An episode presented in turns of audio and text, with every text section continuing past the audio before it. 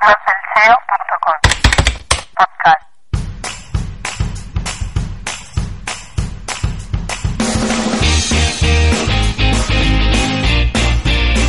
Muy buenas y bienvenidos a un nuevo podcast del blog.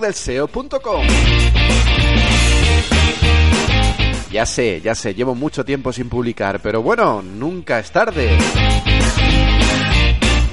Ya sabes que aquí podrás encontrar multitud de recursos para utilizarlos en tu página web, en internet, en tus redes sociales, donde te dé la gana.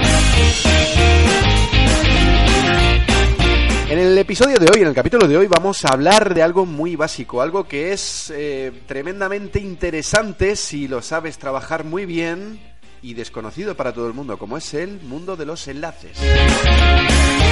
Vamos a hablar de forma básica de lo que es el link building y lo que son los enlaces, algunos aspectos muy básicos de eh, cómo están compuestos los enlaces.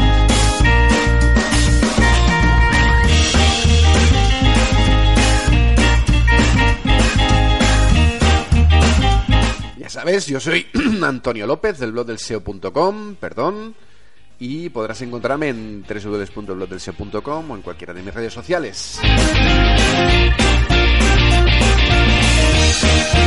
Y sin más dilación, comenzamos.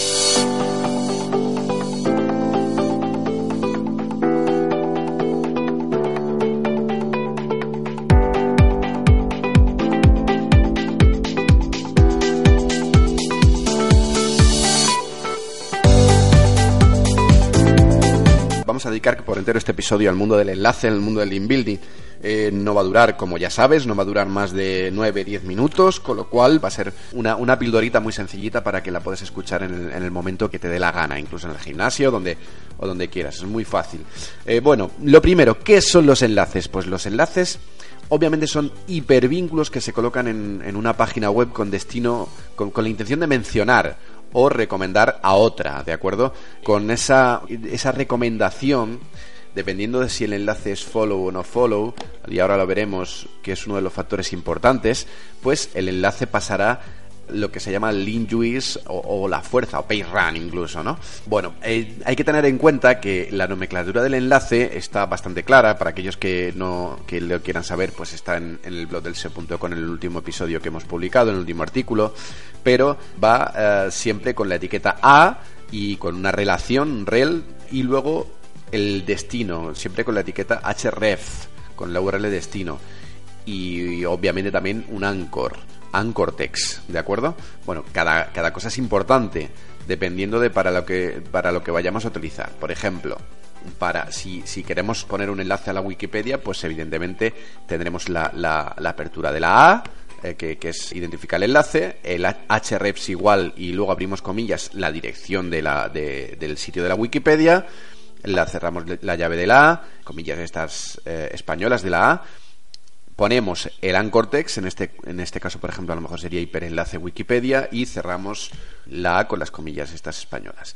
Tenemos que tener en cuenta que hay, hay muchos factores que son sensibles para el tema del enlace, como por ejemplo la relación del enlace. Es decir, la relación puede ser eh, follow, es decir, que los motores de búsqueda sigan el enlace al destino que al destino siguiente. Puede ser no follow, ¿de acuerdo? Con, con lo cual el motor de búsqueda no va a seguir al destino siguiente. La diferencia que hay entre follow y no follow es que uno pasa fuerza, pasa PageRank, pasa Linjuice y el otro no, no pasa. Es decir, uno hay una recomendación, mención y recomendación y en otro solamente hay una mención, no hay recomendación. Bueno, ahí eh, dentro del rel también podemos poner el autor, es decir, mencionar cuál es el, el autor del, del, del, enlace, del texto donde vamos a apuntar. Luego también tenemos el rel pref y el rel next que es para identificar en paginaciones cuando es la página anterior y la página siguiente, y luego hay otras como Start, Fire, eh, Light, App, etcétera, etcétera, ¿no? Importante también el target. Yo aquí solo voy a explicar uno que es el, el target blank, ¿no? Si no pones nada, evidentemente la página se va a abrir, el enlace se va a abrir en la misma página. Ahora, si tú pones target igual, comillas, comillas, comillas barra baja blank con K, eh, Barcelona, Lugo, Alemania, Navarra, K de kilo, cierras comillas, pues evidentemente la página, el enlace, perdón, la página del enlace de destino se te va a abrir en una nueva página, ¿de acuerdo? Bueno, es importante que esto lo hagamos para, para tenerlo en cuenta, ¿ok? Luego la URL, es decir, si trabajamos con URLs absolutas o URLs relativas. En un proyecto web con enlaces internos, yo recomiendo siempre trabajar, trabajar con URLs relativas, es decir, URLs que empieza por una barra y el resto de la dirección, porque eh, no, es decir, se elimina la raíz del dominio. Es decir, si mi dominio es https dos puntos barra barra el blog del SEO.com, si yo quiero enlazar a la categoría SEO, pues voy a, voy a enlazar con, eh, con barra SEO barra, en lugar de https dos puntos barra barra www.elblogdelseo.com barra SEO, ¿de acuerdo? Porque la última que he dicho sería una dirección absoluta y si nosotros cambiamos el dominio, cambiamos cualquier cosa, pues es más fácil es más fácil que todos los enlaces ya, van a estar eh, migrados de, de, una vez si cambiamos el dominio, cambiamos eh, cualquier aspecto en ese sentido, porque, porque ya trabaja con URLs relativas, ¿de acuerdo? Sin embargo, si trabajamos con URLs, eh, URLs absolutas, pues obviamente tenemos que migrar en la base de datos, hay un montón de plugins, luego ya lo explicaremos, o como vimos en el, en el plugin de en el artículo de Let's Encrypt. ¿Cuándo se utiliza una URL absoluta o cuándo relativa? Pues absoluta para enlaces externos, relativo para enlaces internos. ¿Ok? Bueno, tenemos también el texto del enlace, el, el anchor text, que es importante. El anchor text que hace es que es el texto que se ve cuando tú pinchas, ¿no? Lo, que cambia de color o, lo que sea. Es importante saber que dependiendo de cómo sea ese anchor text, vamos a, nuestro posicionamiento será mejor o peor, ¿no? En, en relación a el patrón de porcentaje de anchor text que nos lleguen de una forma o de otra. Sacaremos un post nuevamente de, penalizaciones y, cositas de estas para que se vea un poquito cómo se trabajan los anchor text y demás, ¿no? Pero, pero es importante. La posición del enlace también es importante. No es lo mismo que el enlace esté en la parte de arriba, que esté en medio, que esté en el footer, ¿de acuerdo? O que, o que esté en el sidebar.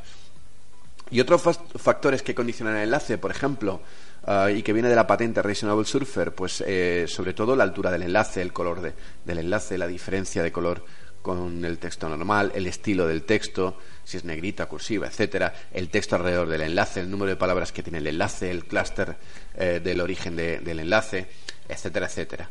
Eh, la temática del enlace es súper importante, más vale calidad que cantidad, y esto es eh, súper básico. Linjuice, publicamos un, un, artículo hablando de lo que es el Linjuice, que, que es un artículo de invitado de David Ayala en el blog del SEO.com.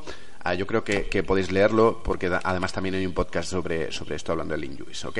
PageRank, ¿qué es el PageRank? Pues el PageRank también es el, el, algoritmo inicial en el que se basó Google para ordenar los, eh, los resultados de búsqueda en la, en la, en la SERP, ¿no? en, la, en, el, en el, buscador. Eh, ha ido evolucionando, pero para que os hagáis una idea, el Google, el, el PageRun eh, solo depende de los enlaces entrantes única y exclusivamente, no depende de otra cosa. El mapa de porcentajes de Anchor, ya lo hemos comentado, y sobre todo los enlaces tóxicos. ¿Qué son los enlaces tóxicos? Son los enlaces eh, que, apuntan a nuestra página web, que vienen de sitios no lícitos o sitios con un cortex tipo sexual, tipo Viagra, Cialis, etcétera, etcétera. Otros conceptos relacionados con el enlace, por ejemplo, datos técnicos del dominio, la IP del dominio referencia, la edad del dominio referencia, el tipo de origen, blogs, foro, comentario, etcétera, etcétera, la relación del dominio con los enlaces, cuántos enlaces hay por dominio. tener en cuenta que tenemos que saber lo que es Google Penguin también, que es el algoritmo que encargado de regular el spam en los enlaces, ¿ok? Y de esto ahí, pues podremos, podríamos sacar un podcast completo. Y luego la penalización por Fred, que aunque hay mucha gente que dice que no se mete con los enlaces, yo sí que digo que se metió con los enlaces y, bueno, la idea es que Google utiliza técnicas de Machine Learning para aprender de nosotros y, ve cómo estamos construyendo el patrón de enlaces de, de Anchor, ¿no? Con, lo cual, o sea, los Anchor, cómo lo estamos construyendo. Y si lo hacemos de forma muy, muy, muy, muy, muy, muy, muy antinatural o profesional, pues evidentemente Google ya ha aprendido de nosotros, sabe cómo lo hacemos y eh, podrá llegar a penalizarnos, ¿ok? Bueno, pues esto es todo. Hasta aquí llegamos al, al final de, de, este, de este podcast y, y, bueno, ha sido un placer volver desde después de hace mucho tiempo que no publicamos en el, en el podcast. Espero que os guste y ya sabéis, eh, seguidme en el blog del SEO, podéis suscribiros al podcast, suscribiros al blog del SEO, porque todo, todo, toda, todo, toda compartición, toda ayuda siempre es bien recibida. Ya sabes, Marketing te acompaña.